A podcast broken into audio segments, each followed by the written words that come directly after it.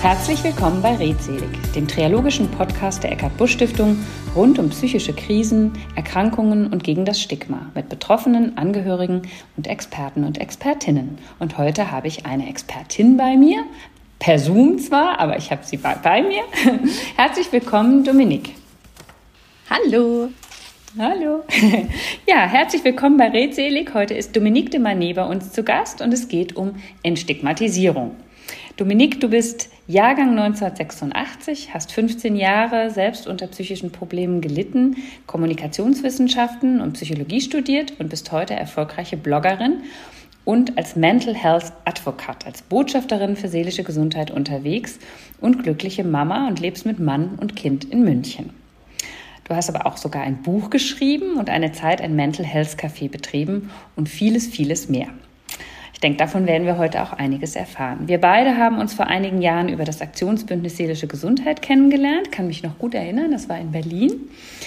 Ja, und vielleicht stellst du dich selbst noch ein bisschen vor und gestattest unseren Zuhörern im Podcast einen kleinen Einblick, wer du so privat bist, was du gerne machst, was du unternimmst und dann steigen wir ins Thema ein. Ja, also erstmal nochmal danke für die Einladung. Freut mich sehr, hier zu sein. Viel hast du jetzt schon gesagt. In meinem Leben dreht sich ganz viel um die mentale Gesundheit in all ihren Facetten. Das bedeutet natürlich auch, dass ich auf meine eigene mentale Gesundheit sehr viel Acht gebe. Da gehört für mich eine, eine feste Morgenroutine dazu, regelmäßig Zeit mit den Bergen, auch einfach ganz viel Struktur und so Dinge, die ich mir im Lauf der letzten Jahre sozusagen erarbeitet habe. Und ich habe das Glück, diesen Job heute machen zu dürfen, den ich einfach sehr genieße, der sich ganz oft nicht wie Arbeit anfühlt, weil ich da ja schon so ein bisschen meine Mission gefunden habe. Schön, vielen Dank. ähm, ich nehme mal gerade ein Stichwort auf, Routinen. Ähm, also ich kann das gut nachvollziehen und wir fragen ja in der Regel immer am Ende unsere Gäste, was ihr persönlicher Tipp für die seelische Gesundheit ist. Ich frage dich das nachher zwar nochmal, aber verrat doch mal, warum du der Meinung bist oder was an den Routinen so besonders hilfreich ist. Na, Routinen helfen dabei, dass ich mich nicht immer wieder neu entscheiden muss, sondern ich mache einmal diese Entscheidung, dass ich irgendwas in mein Leben einbauen möchte und dann habe ich einen festen Zeitpunkt oder einen festen Ort oder wie auch immer und den verbinde ich einfach damit. Denn wenn ich jetzt jedes Mal mich neu entscheiden muss, ah, okay, ich mache jetzt irgendwie heute Sport, das ist wahnsinnig anstrengend. Und für mich bedeuten so Routinepunkte im Alltag auch, da weiß mein Kopf mal kurz, was passiert. Mein Leben ist so durcheinander, da passiert irgendwie so viel, aber an diesen Routinen kann er sich so richtig festhalten und äh, mhm. das, das tut einfach gut. Mhm, kann ich, kann ich sehr gut nachvollziehen. Ich habe allerdings auch für mich mal festgestellt, dass es so einen Moment gibt, wo man irgendwann sehr alte Routinen auch mal gerne auf den Prüfstand stellen darf und ja. mal fragen kann, braucht es vielleicht eine neue, eine andere? Kann ich auch mal eine weglassen, weil die nicht mehr hilfreich ist oder zum, ja, einfach gar nichts mehr tut? Ne? Ja. Genau. Schöner, schönes Intro mit Routinen. Ja. Vielleicht magst du aber mal eine Art ja, Definition, Erklärung, Erläuterung abgeben zum Thema Stigma und Entstigmatisierung psychischer Erkrankungen. Denn es ist ein Thema, bei, um, um das sich bei dir ja fast alles dreht.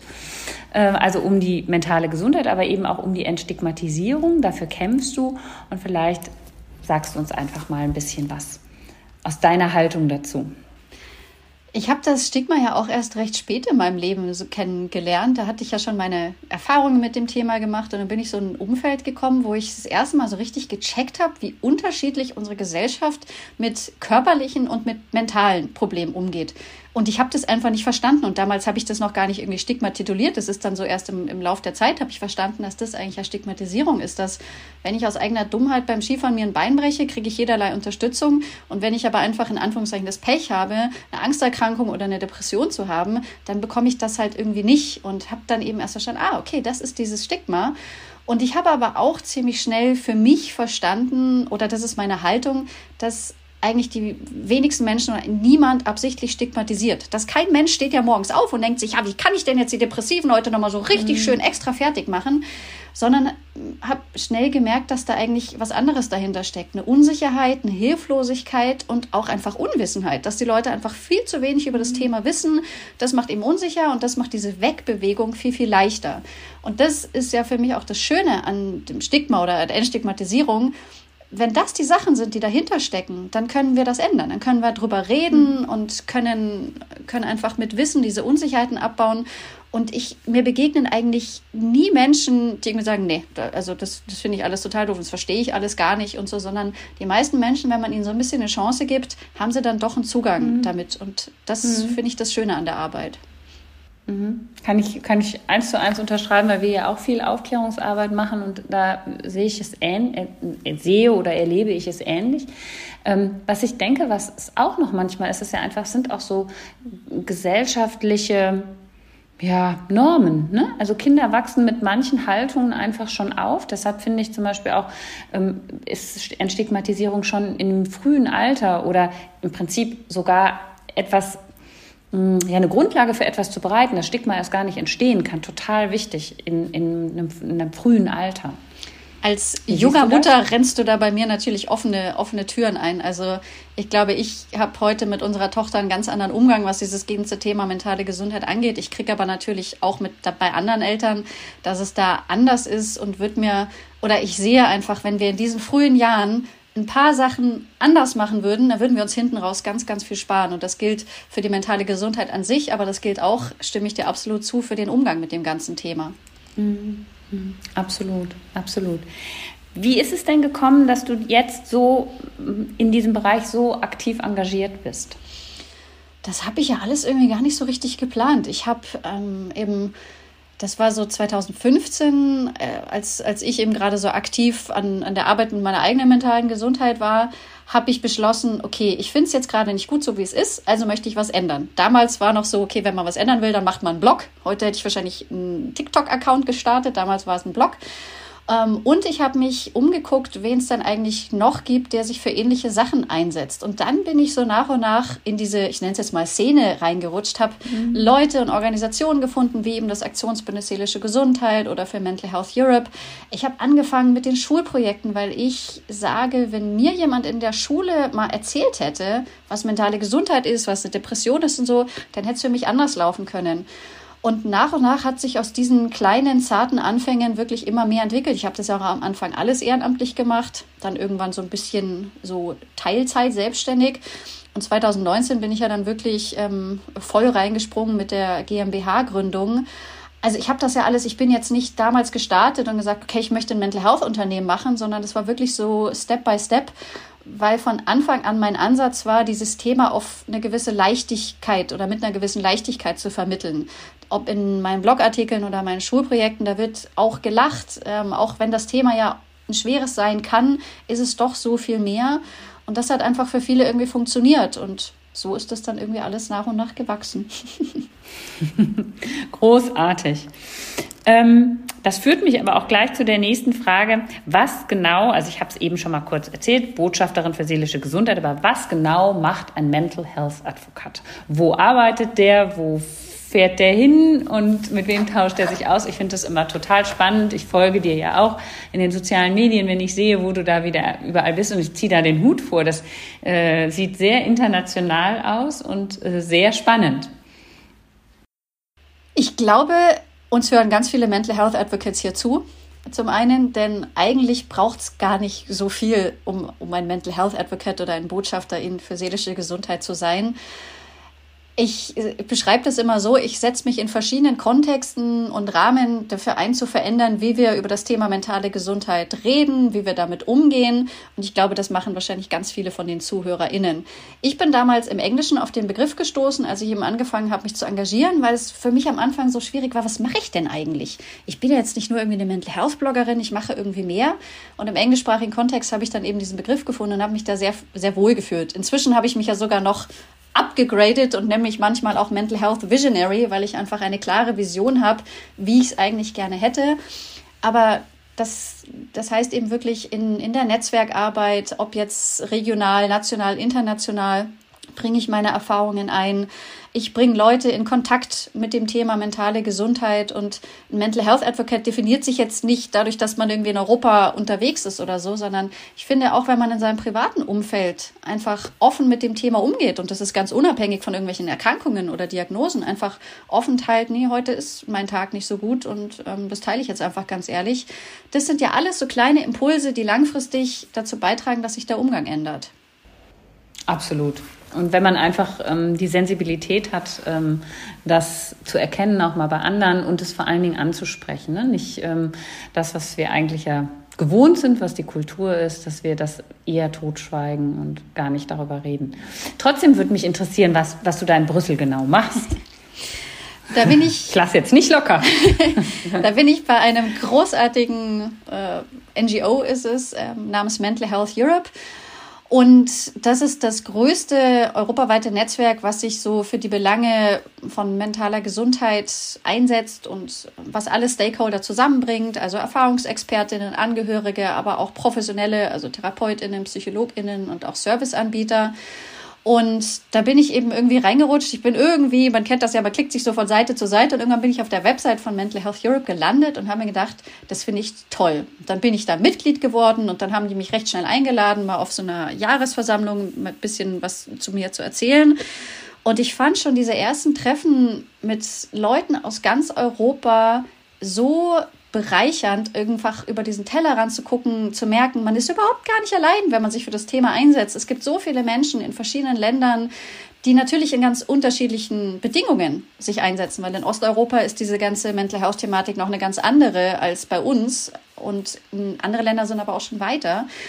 Und ich habe mich da ziemlich wohl gefühlt und habe immer mehr gemacht sozusagen. Und dann haben sie mich vor, ich glaube, drei Jahren oder sowas gefragt, ob ich die Rolle Senior Policy Advisor on Youth ähm, haben möchte. Das, das, das, klingt so fancy, das heißt einfach nur, dass ich ein Auge drauf habe, dass die jungen Themen, die jungen Generationen in der ganzen Arbeit von Mental Health Europe nicht zu kurz kommen, sozusagen. Und durch die Arbeit werde ich inzwischen auch immer mal wieder ins Parlament oder so eingeladen. Und das sind natürlich für mich immer großartige Momente, wenn ich das meinem jüngeren Ich erzählen würde, das wird sich irgendwie ein Vogel zeigen.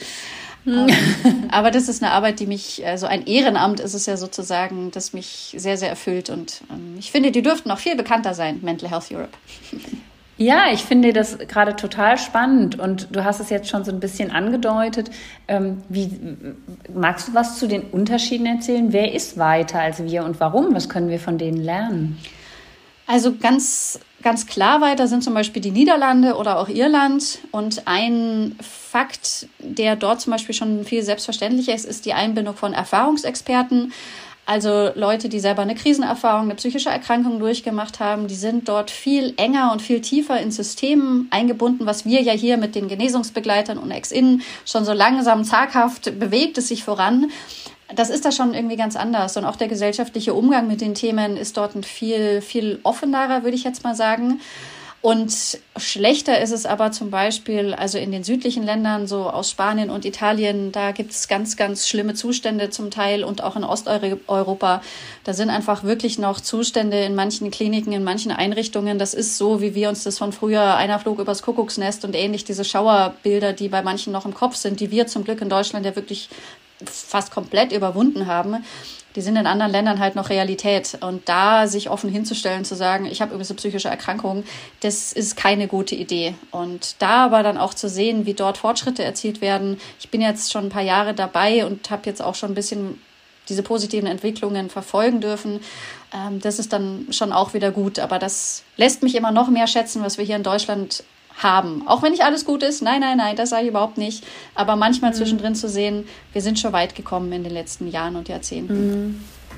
Worauf führst du denn diese Unterschiede zurück. Also ich sag mal, wenn ich jetzt so an die Niederlande denke, ähm, ich weiß das auch, also dass Niederlande oder auch tendenziell Skandinavien zumindest ganz gut unterwegs sind in den Themen.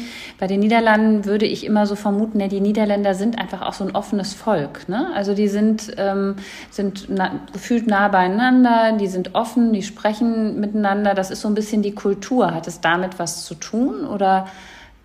Also ich glaube, das spielt natürlich wahnsinnig viel mit rein, ähm, aber die Kultur finde ich ganz, ganz entscheidend. Ich finde, das merkt man schon in Deutschland. Also ich war ja zum Beispiel damals auch lange in Hamburg und ähm, habe dort oben gemerkt, dass der Umgang mit mentaler Gesundheit schon ganz anders ist als hier unten in Bayern. Ähm, also das, und das erkläre ich mir so ein bisschen so, naja, die Bayern sind halt hier unten immer abgeschottet von ihren Bergen, die mussten sich nicht irgendwie mit viel beschäftigen und oben an der Küste, also jetzt pauschal sehr vereinfacht gesagt, da war man immer konfrontiert mit anderen Themen, mit anderen Dingen, mit anderen Menschen, die halt übers Wasser kamen. Und es, es ist aber auch einfach, dass noch gerade in Osteuropa sind Kulturen, wo zum Beispiel gewisse Männlichkeitsbilder einfach noch viel präsenter sind. Und das beeinflusst natürlich die Kultur. Wenn da die Politik noch ihr Übriges tut, na dann vielen Dank. Und gerade so in, in südlichen Ländern habe ich halt dieses, dieses Gefühl, da ist, da ist immer alles draußen und Sonne und gut, also wahnsinnig pauschal gesprochen. Und da aber halt einfach zuzugeben, nee, ich will jetzt nicht draußen und es scheint zwar die Sonne und ich lebe am Meer und trotzdem ist es blöd, ist nochmal schwieriger. Und ähm, wenn dann noch irgendwie von heute auf morgen alle Institutionen abgeschafft werden, wie es in Italien ja vor irgendwie ein paar Jahren so war, dann hilft das natürlich nicht unbedingt dabei. Mhm.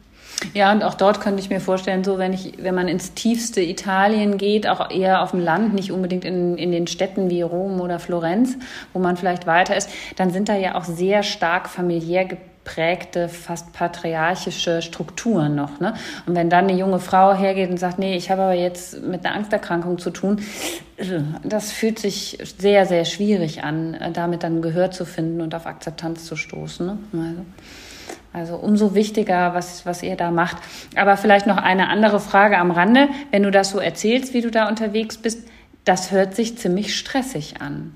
Ist es das? Und wie geht Mental Health Europe damit um, damit es, also, ne, ich, die können euch ja nicht einladen und gleichzeitig ähm, quasi damit Stress induzieren. Das fände ich auch mal spannend. Kriegen die das gut hin oder kriegt ihr das gut hin? Ja, ähm, doch, das sage ich, sage ich schon. Ähm, es ist eine, einfach eine sehr familiäre Stimmung, wo man aber trotzdem Ergebnisse erzielt, weil man einfach sich gegenseitig so respektiert. Ähm, es ist überhaupt kein, kein Pflicht oder Zwang oder sowas. Ähm, zum Beispiel, wenn man jetzt abends noch irgendwie essen geht und ich sage, ich bin aber heute irgendwie jetzt irgendwie hergeflogen, jetzt haben wir den ganzen Tag Meeting gehabt, ich kann jetzt nicht. Das kann man da total offen kommunizieren. Also das wird schon auch sehr, sehr gelebt und Trotzdem habe ich da natürlich manchmal irgendwie stressige Phasen, wenn ich irgendwie ähm, im, Dezember hatte ich mal, dass ich quasi nur für 24 Stunden nach Brüssel geflogen bin, einen irrsinnig frühen Flug hatte, dann acht Seminare, dann ein paar Parlament gegeben habe, um den nächsten Tag wieder zurück. Das, das ist aber die Ausnahme. Also normalerweise gucken wir schon, dass auch so Reisezeiten oder Terminabstimmungen, dass das einfach für alle okay ist und lieber wird mal früher angereist, damit es nicht so, so eng alles ist. Also das wird schon mitgedacht. Klappt natürlich nicht immer, das ist das Leben, aber es, ähm, es ist auf der Agenda, sage ich mal. Ja, das finde ich aber gut. Und äh, ich sag mal, alles andere wäre ja auch irgendwie, dann müsste man schon fast ein Fragezeichen dran machen. Ja. Ne? Das gehört ja einfach auch dazu. Ähm, ja, aber du, ihr betreibt ja nun auch die Mental Health Crowd, den Blog, Podcast also du machst ja einiges andere noch mehr. Vielleicht magst du uns das mal so ein bisschen aufblättern und ähm, auch einfach mal erzählen, was du denkst. Das ist aus unserer Sicht ja auch ganz spannend. Was ist wirkungsvoll? Also womit erreicht ihr die Menschen oder was ist vielleicht auch was, wo du sagst, ja, das war ein Versuch, war, war aber vielleicht nicht die beste Idee? Da muss ich natürlich irgendwie kurz das Bergomental nennen. Das war ähm, unser Mental Health Café, was wir ja im Dezember 2019 eröffnet haben. Und aufmerksame ZuhörerInnen merken schon, oh, das Datum drei Monate später kam was um die Ecke namens Pandemie.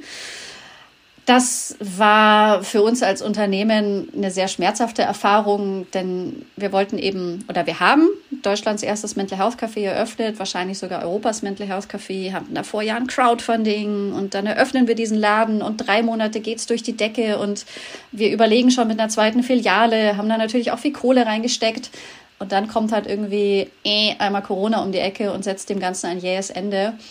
Und also in dem Sinne ist es ich, ich sage aber nicht, das Konzept hat nicht funktioniert, weil das hat funktioniert. Ähm, sogar eigentlich zu gut, muss man ganz ehrlich sein. Wir sind quasi nicht hinterhergekommen.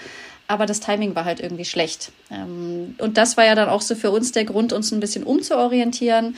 Dann haben wir quasi ein, ein neues Baby entwickelt, nachdem so lange das Bergomental das, das Hauptprojekt war und haben uns eben den Mental Health Guide entwickelt. Das ist ein Grundkurs zur mentalen Gesundheit, wo wir in zwölf Modulen mal dieses ganze Wissen rund um Mental Health, was ich gerne in der Schule gelernt hätte oder wir gern in der Schule gelernt hätten und haben das in Texten und Videos und alles aufbereitet, gibt es inzwischen auch als App.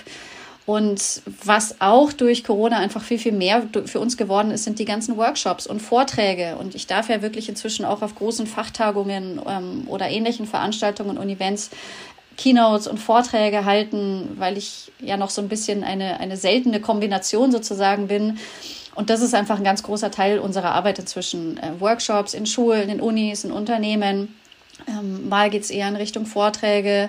Und da merken wir schon den Impact, den wir da haben können. Das ist, das ist phänomenal. Also was wir nicht, überhaupt nicht machen, ist so Einzelfallberatung oder Coachings. Da ist uns auch der Hebel ein bisschen zu klein, sondern wir erreichen gerne mehr und viel und machen das dieses Jahr noch mehr, indem wir Mental Health Events sozusagen in den Fokus nehmen. Wir hatten ja schon mal so einen großen Kongress hier in München geplant, der auch durch Corona mhm. niedergerollt wurde. Und ähm, veranstalten dieses Jahr einen Mental Health Run äh, hier in München, um einfach mal Schön auch die Leute ranzukriegen, die halt nicht schon eine gewisse Awareness haben. Weil mit den meisten Angeboten trifft man ja nur die, die schon mal diese Schwelle überschritten haben und verstanden haben, das ist ein Thema.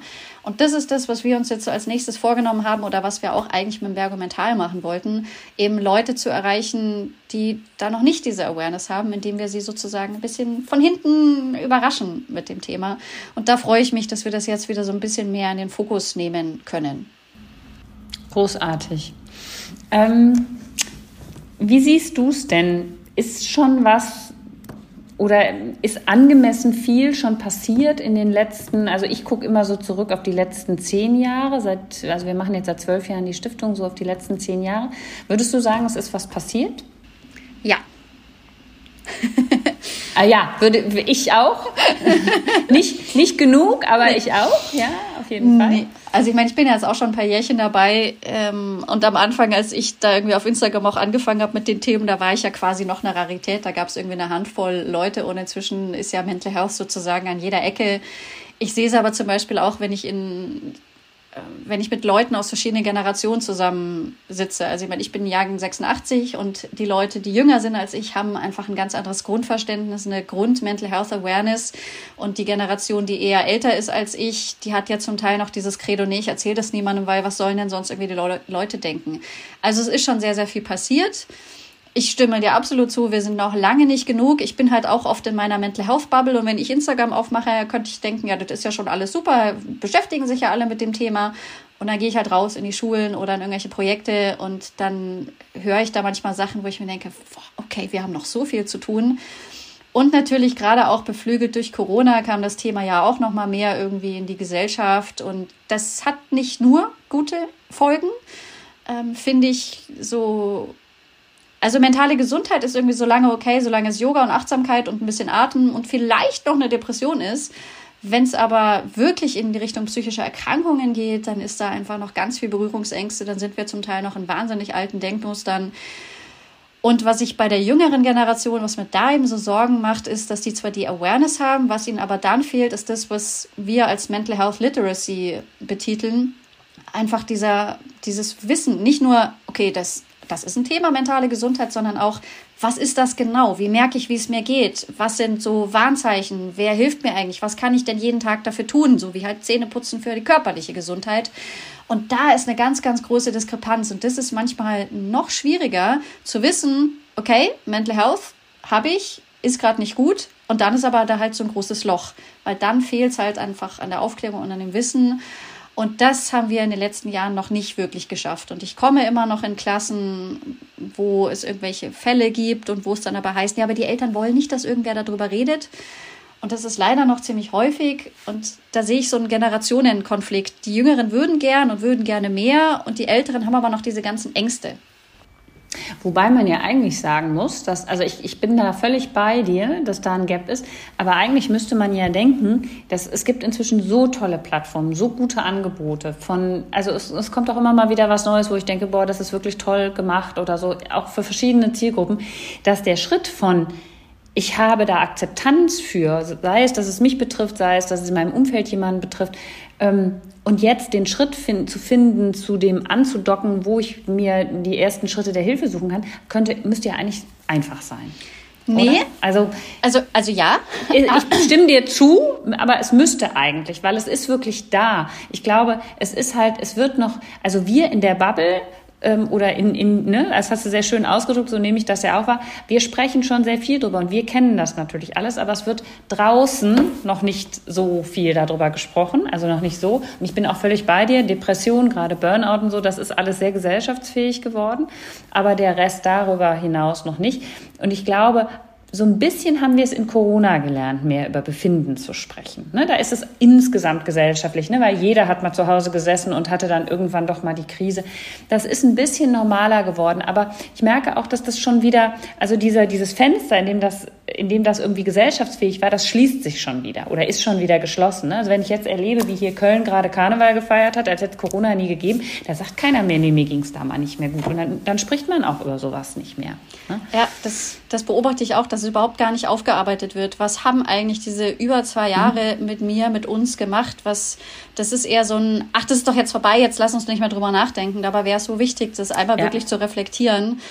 Und das, was glaube ich einfach noch ein großes Problem an dem ganzen Thema ist, dass wenn ich sage, mentale Gesundheit geht bei mindestens der Hälfte der Leute, aber ich würde eher sagen, drei Viertel, geht sofort dieser Film Krise, Depression, schwarz-weiße Bilder, traurige Klaviermusik, schlimm, schlimm, schlimm, alles doof. Ähm, da will ich mich nicht beschäftigen mit. Also das, das geht los.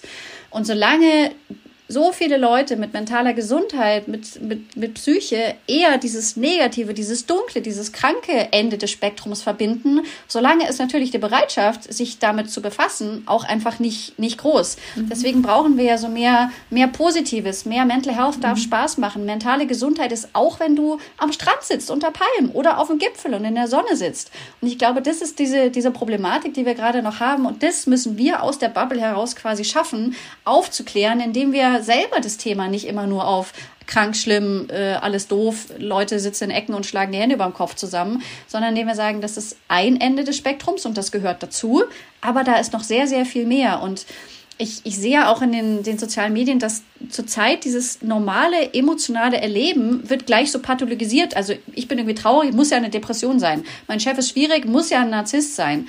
So, so viel von mhm. dem ist ja einfach das normale Leben und das normale Auf und Ab, was wir alle haben. Es wird so schnell so ein, so ein Etikett dran gehängt, ja. was auch so ein bisschen drüber ist. Ja. Ne? Also jede Beziehung ist gleich toxisch und jeder ja. äh, blöde Liebhaber war dann gleich ein Narzisst und so genau wie du das sagst, ja, oder ein blöde Chef, genau. Und das ist so ein bisschen, ähm, auch da ist dann so viel Küchenpsychologie drin, die, die auch irgendwie unangemessen ist. Ähm, ja, sehe ich, sehe ich ganz ähnlich, absolut. Gibt es denn, ähm, also bei dem, was du machst, ähm, und bei euren, aus deiner Sicht der Erfahrung irgendwas, wo du sagst, das bringt wirklich am meisten? Die Leute beim Thema zu überraschen.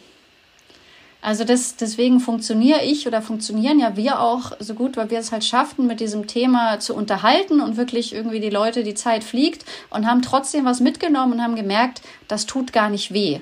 Also selber mal so zu gucken, okay, was, was sind dann eigentlich meine Filter oder meine, meine Bilder, meine Assoziationen, wenn ich sage mentale Gesundheit und das dann sozusagen mal auf den Kopf stellen. Also das funktioniert einfach richtig gut. Super, super. Auch ein schöner Tipp für alle, die sich in dem Umfeld bewegen und die unsere ZuhörerInnen und so, die, die einfach dann vielleicht mal sagen, okay, jetzt habe ich einen, nehme ich mal einen Gedankenblitz mit, wie man sowas äh, umsetzen kann. Was sind denn in deinen Augen wichtige Meilensteine gewesen? Gibt es die? Also so im gesamten Prozess der Entstigmatisierung. Natürlich fällt mir jetzt leider zuerst ähm, der Suizid von Robert Enke ein, weil der für die deutsche mhm. Entwicklung einfach wichtig war. Das ist aber jetzt auch wieder so schade. Ne? Ich, jetzt, jetzt, jetzt fallen mir tatsächlich diverse Suizide von, von prominenten Persönlichkeiten ein, die einfach sehr viel, sehr viel ausgelöst haben. Und le leider ja irgendwie im positiven Sinne, wo ich mich halt frage, warum muss denn erst was passieren?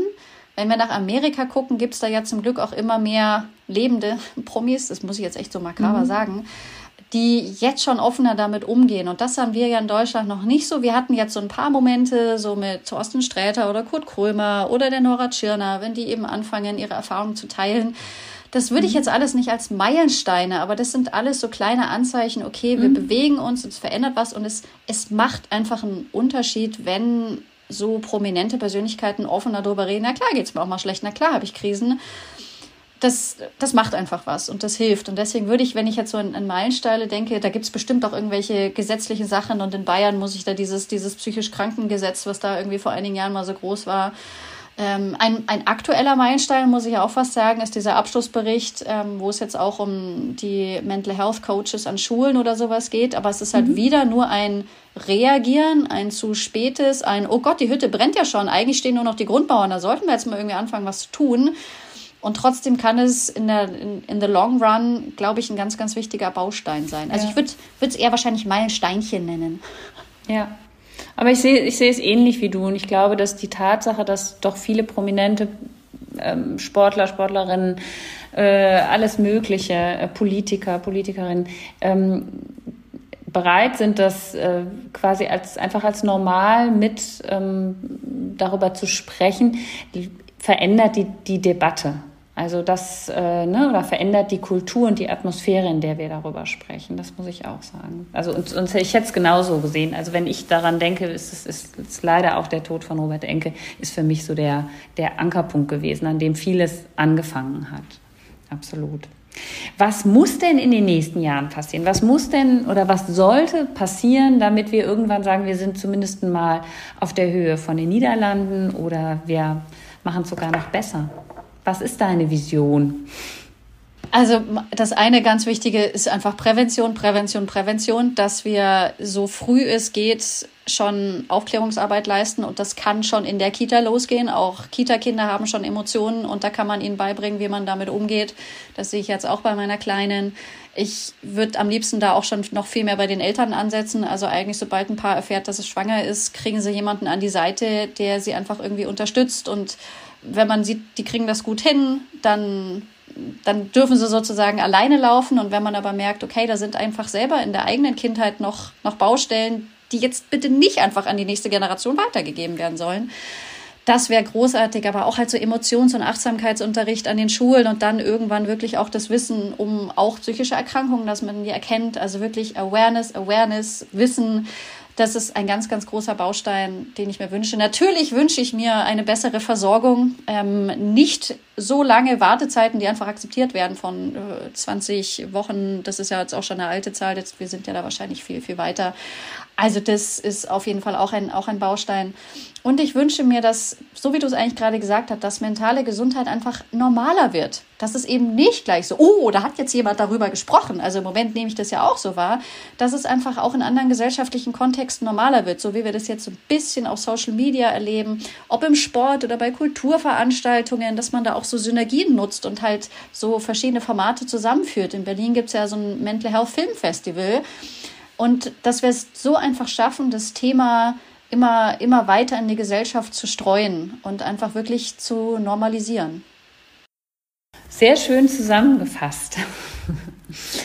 ähm, wo hakt es denn in deinen Augen im Moment am meisten, wenn es um die Stigmata geht? Sind es die Schulen, weil du das eben mal angesprochen hast? Wir erleben das hier auch. Es passiert gerade sehr viel in Köln in den Schulen. Aber es ist in der Tat so ein, ach ja, wir sind gerade aufgewacht, jetzt müssen wir hier aber mal unbedingt was tun. Und dann wird es sind, also ich sag mal, ähm, ganz positiv gemeint, es ist auch ein großer Aktionismus dahinter, mhm. ähm, aber zu, es hat zu ganz viel Gutem geführt. Und ich finde auch immer lieber eine Sache zu viel, äh, ne? aber wir haben jetzt einfach, wir haben viel angeboten und wir haben viel gemacht, also dieser Arbeitskreis. Ne? Aber wo, wo hakt es am meisten? Naja, also die Versorgung hatte ich ja gerade, die fehlende Prävention. Ich finde aber auch der große Einfluss von den Medien, ähm, dass egal wo irgendwas passiert, eine, eine Tat in Richtung Amok und selbst in der Tagesschau wird gesagt, und vielleicht hatte der Täter psychische Probleme, wir wissen es doch gar nicht, aber wir sagen es jetzt einfach mal. Oder genauso die Darstellung halt in irgendwelchen Serien oder, oder, oder Filmen oder so. Das wird auch besser. Aber gerade in so den Mainstream-Medien passieren da einfach noch ganz horrende, schlimme, falsche Darstellungen, wo ich auch wieder sage, ich glaube nicht, dass die Drehbuchautoren das mit Absicht machen. Sie wissen es einfach nicht besser. Aber es hat einen enormen Einfluss auf das gesellschaftliche Bild, wie über das ganze Thema ähm, berichtet wird. Also das ist was, was auf jeden Fall noch nicht ähm, gut läuft. Und ich hatte gerade noch einen zweiten Gedanken, aber jetzt ist er mir entfallen. Vielleicht kommt er aber gleich wieder. Aber das würde ich mir auf jeden Fall schon mal, schon mal wünschen, dass, dass in den Medien da einfach anders, besser, realistischer, weniger verzerrend, weniger negativ, weniger kriminalisierend sozusagen mhm. darüber berichtet wird. Kann ich ähm, auch absolut unterstreichen, zumal es hat ja mal eine Workshop-Reihe gegeben, ähm, oder so ein Projekt Fair Media, auch über das Aktionsbündnis. Ich weiß nicht, das, müsstest, kennst du auch, ne? wo man, wo also wirklich auch Drehbuchautoren, Journalisten etc. informiert worden sind. Ne? Es fängt schon bei diesem Begriff Selbstmord an, eher über Suizid zu sprechen und so. Also da einfach zu sensibilisieren und das war sehr gut und das wurde in ein paar Städten gemacht, unter anderem auch in, in München und in Köln meines Wissens, also da, wo auch viel Medien ansässig sind. Das war auch gut besucht. Aber man könnte sowas durchaus nochmal wiederholen, finde ich. Und mir ist auch also, gerade der zweite Gedanke wieder eingefallen, was, was eine Beobachtung von mir ist. Ganz oft, also gerade auch in Unternehmen oder sowas, aber auch in Schulen wird jetzt dann sozusagen dem Individuum die Verantwortung zugeschoben. So, wir geben dir jetzt Workshops für Yoga und Achtsamkeit und jetzt geben wir dir das Wissen. Und wenn es dir jetzt dann immer noch schlecht geht, dann ist es aber nicht mehr unsere Schuld. Und ja, ich habe es natürlich selber in der Hand. Ich habe viel in der Hand. Wenn ich aber, ähm, ich kann die, die tollsten Strategien haben, wenn ich in einem Umfeld bin, was quasi alles daran setzt, meine mentale Gesundheit zu zerstören, und das finden wir leider in einigen Unternehmen noch, das finden wir in unserem Schulsystem, dann bringt auch das Geatme und Geachtsamsein noch und nöcher nichts. Ähm, dieses, dass es beide Seiten braucht. Wir, wir brauchen wirklich Umgebungen, die einfach nicht nur gut für die mentale Gesundheit sind oder die, die sie einfach ähm, nicht zerstören. Und dann brauchen wir aber auch das individuelle ähm, Toolset sozusagen, um mit diesen ganzen Veränderungen umzugehen. Und ich meine, unsere Welt ist einfach heute krass. Wir sind da alle noch nicht darauf vorbereitet. Das heißt, das, das braucht da ein gewisses Fertigkeitenset. Aber wir können es nicht nur auf die Umstände oder nicht nur auf das Individuum schieben, sondern wir müssen echt von beiden Seiten ran. Und das, finde ich, passiert noch viel zu wenig. Mhm. Das ist natürlich auch überhaupt nicht gesellschaftliche oder auch ähm, in den Unternehmen die Praxis. Das ist ja eine tief verankerte Haltung eigentlich, die da drin liegt. Ne? Und ähm, das stelle ich auch fest, dass das es, es gibt gute Beispiele, wo das, äh, wo ich überrascht bin und wo ich es nicht unbedingt vermute. Also wir haben zum Beispiel Ford ähm, als Kunden für unsere Mental Health First Aid Kurse und zwar für alle Mitarbeiter. Ja, also die machen das mit uns kaskadenweise komplett durch. Und da ziehe ich mal echt den Hut. Ja, aber, und da hätte ich es jetzt nicht unbedingt erwartet. Da erwarte ich das in Unternehmen, die so ein bisschen sozialer angelegt sind, viel eher, finde ich. Dabei ist es ja genau aber, da gerade oft, dass es nicht stattfindet, ist leider meine Erfahrung. Ja, ja, ja, ja, absolut. Und ich ja. glaube auch, dass viele, ähm, es reicht manchmal auch nicht, den Leuten ganz viel Equipment hinzustellen, von Kursen und so weiter, sondern sie müssen auch irgendwie angeleitet werden, wie sie das für sich tun. Es gibt Leute, denen liegen diese Rituale, die wir eingangs hatten, die, das Thema Selbstfürsorge, die können das für sich umsetzen. Es gibt aber die Menschen, die können das nicht. Und die, die müssen ein bisschen an die Hand genommen werden. Also da, da braucht es noch so Brücken, ähm, damit das ähm, vernünftig funktioniert.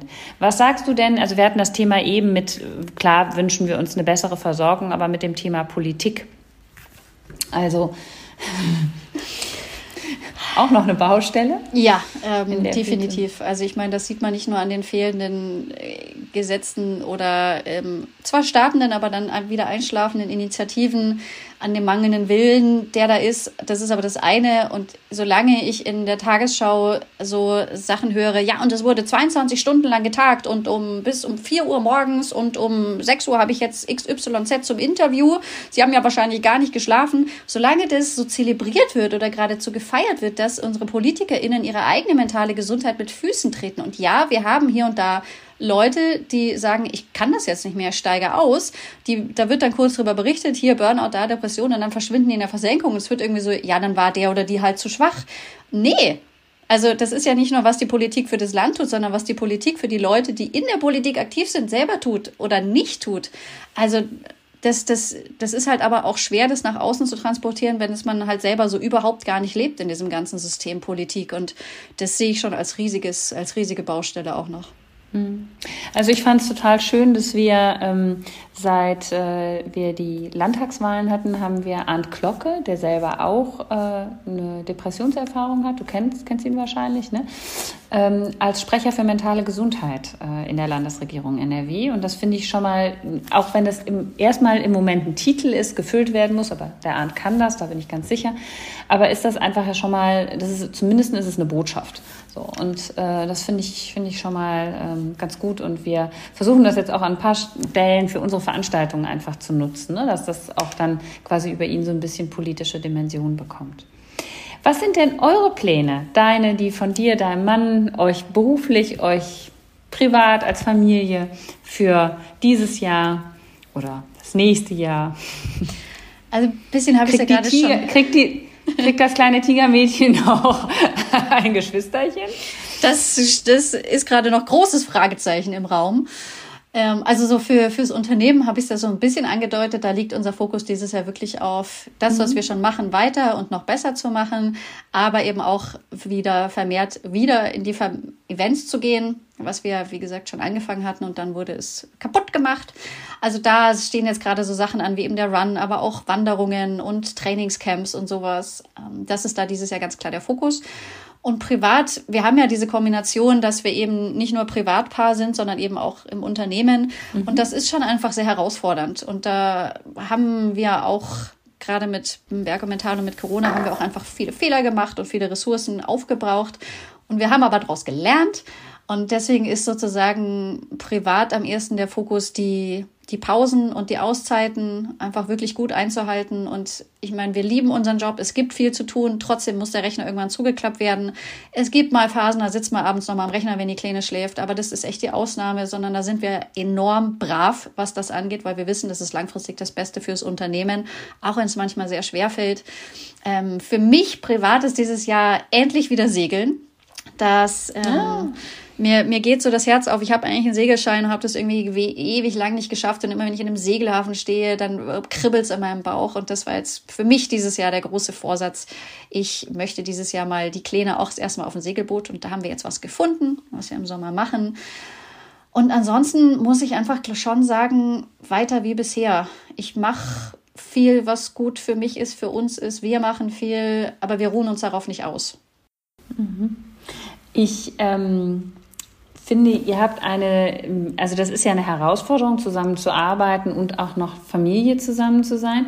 Aber im Hinblick auf die Selbstfürsorge habt ihr natürlich auch die Chance und die Möglichkeit, euch gegenseitig immer mal am Schlawittchen zu packen, wenn einer gerade sagt, jetzt mache ich doch noch. Ne? Also ich stelle fest, ich bräuchte, glaube ich, auch manchmal jemanden, der mich dann mal rüttelt und sagt, mach jetzt das Ding zu. Ähm, und äh, da verfällt man alleine viel mehr rein. Oder auch wenn der Partner eben auch viel arbeitet oder was anderes macht.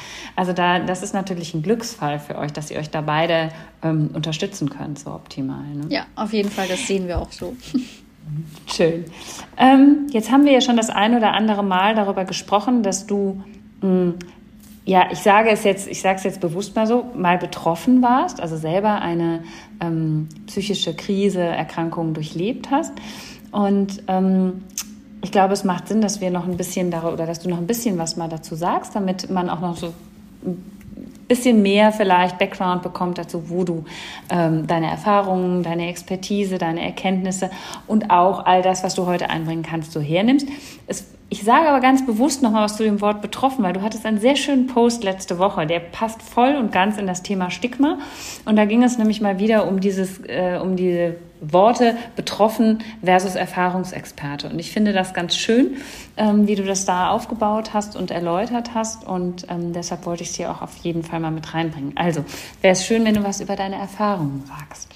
Ja, gerne. Ähm, genau, ich habe ja schon, es klang immer schon wieder irgendwie so durch. Mhm. Ich habe die Jahre von 15 bis circa 30 war ich psychisch krank, teilweise extrem schwer und wusste das aber selber wahnsinnig lange nicht. Ich habe meine Diagnosen erst mit Mitte 20 bekommen. Heißt, da hatten diese Krankheiten schon zehn Jahre mein Leben absolut im Griff. Ähm, es ist bei mir eine Borderline-Persönlichkeitsstörung, eine Alkoholabhängigkeit und Depressionen. Es war zeitweise auch noch eine soziale Phobie dabei.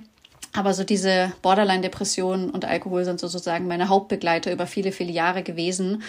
Und also was, was für mich eigentlich so am, am krassesten ist, dass wenn mein 18-, 19-jähriges Ich sich das Leben, was ich heute habe, anschauen würde, das war einfach unvorstellbar für mich. Ich war einfach sicher, ich werde meinen 30. Geburtstag nicht erleben. Ich hatte keinerlei Hoffnung, keine Perspektive.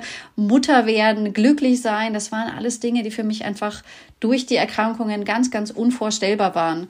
Deswegen bin ich ja auch inzwischen so weit, dass ich niemals nie sage, weil ich so viele Sachen in meinem Leben gemacht habe, die ich nie für Möglichkeiten hätte und zack, nach irgendwie harter Arbeit, viel, viel Therapie, viel Geduld, vielen Rückschlägen ähm, und ja, sehr viel, sehr viel Lernen und Schmerz sitze ich jetzt heute da. Und ich bin heute symptomfrei. Ich erfülle diese ganzen Diagnosekriterien nicht mehr. Ich bin immer noch ein sehr emotionaler Mensch. Das ist ja so eine der, der Kennzeichen von, von Borderline. Ähm, aber ich trinke heute keinen Alkohol mehr, ich verletze mich nicht mehr selbst, ich habe keine Suizidgedanken mehr. Das war aber ganz, ganz lange einfach Teil meines Lebens. Und ich habe in dieser ganzen Zeit, bevor ich die Diagnosen hatte, bin ich nie auf die Idee gekommen, dass ich krank bin. Ich war mir einfach sicher, das ist mein Fehler, ich bin schuld, ich bin halt schwach, ich bin halt die Loserin. Und das finde ich halt heute so erschreckend dass ich, muss heute sagen, diese Jahre von 16 bis 26, die habe ich verloren. Das sind zehn Jahre, die einfach geprägt von, von den Erkrankungen, wo ich nicht gelebt habe, wo ich gelitten, mich von einem in den anderen Tag geschleppt habe. Aber das kann ich heute nicht mehr leben nennen. Heute weiß ich, wie das sich ja eigentlich anfühlt. Und ich kann mir diese zehn Jahre nicht zurückholen. Radikale Akzeptanz, großer Fan davon. Ich kann aber durch meine Arbeit dazu beitragen, dass andere das nicht so erleben müssen, dass andere sich früher mit dem Thema befassen, dass andere früher Hilfe bekommen, denn es hätte ja auch für mich anders laufen können. Und das ist das, was mich heute einfach enorm antreibt. Ja, und da kann ich sagen, da können wir nur dankbar sein, dass du das so mit uns teilst und dass du das auch auf so eine, ja, auf eine irgendwie sehr liebevolle, nahbare ähm, Weise machst und auf eine sehr kompetente Weise, finde ich. Also ziehe ich in aller Form den Hut davor. vielen, vielen Dank, meine Liebe, für dieses schöne Gespräch und für die vielen, ja, Inputs, die du uns gegeben hast und den ZuhörerInnen. Ähm, jetzt hatte ich das ja eingangs schon gesagt. Wir fragen in, an dieser Stelle immer unsere Gäste, aber ich bin sicher, du hast noch einen Tipp. Irgendwas hast du noch. Ich finde es enorm wichtig, sich jeden Tag wenigstens einen kurzen Moment Zeit für sich selber zu nehmen. Das der Morgen bietet sich aus meiner Erfahrung einfach wahnsinnig an, weil da kann irgendwie nichts dazwischen kommen. Es muss nicht jeder so eine Morgenroutine, wie ich das irgendwie mache, die dann auch mal irgendwie zwei Stunden dauern kann. Das ist überhaupt nicht das, was ich meine. Aber sich einmal am Tag bewusst, auch wenn es nur eine Minute ist, Zeit mit sich zu geben, einzuchecken, wie geht's mir eigentlich gerade, warum mache ich das, was heute so ansteht? Warum mache ich das? Ähm, kurzen, kurzen Achtsamkeits-Körper-Bodyscan. Was sagt eigentlich mein Körper? Wie geht's in dem gerade? Einfach damit wir nicht auf Autopilot im Hamsterrad immer weiterlaufen und es einfach irgendwie gar nicht checken. Also eine Minute mit sich selber am Tag fände ich was ganz, ganz Wichtiges und Schönes, was, glaube ich, jeder und jede einbauen kann. Kann auch beim Zähneputzen sein. Vielen, vielen Dank und äh, finde ich, einen, find ich einen guten, ähm, sehr wertvollen Tipp. Und ähm, ja, ich sage nochmal ganz herzlich Danke, liebe Dominik, für das schöne Gespräch. Ganz liebe Grüße ähm, in den Süden Deutschlands und ich spreche im März mit Dr. Julia Arnold aus Berlin über Verhaltenssüchte. Wenn ihr Fragen, Anregungen und Kritik habt, immer her damit. Vielen Dank und bis bald bei Redselig.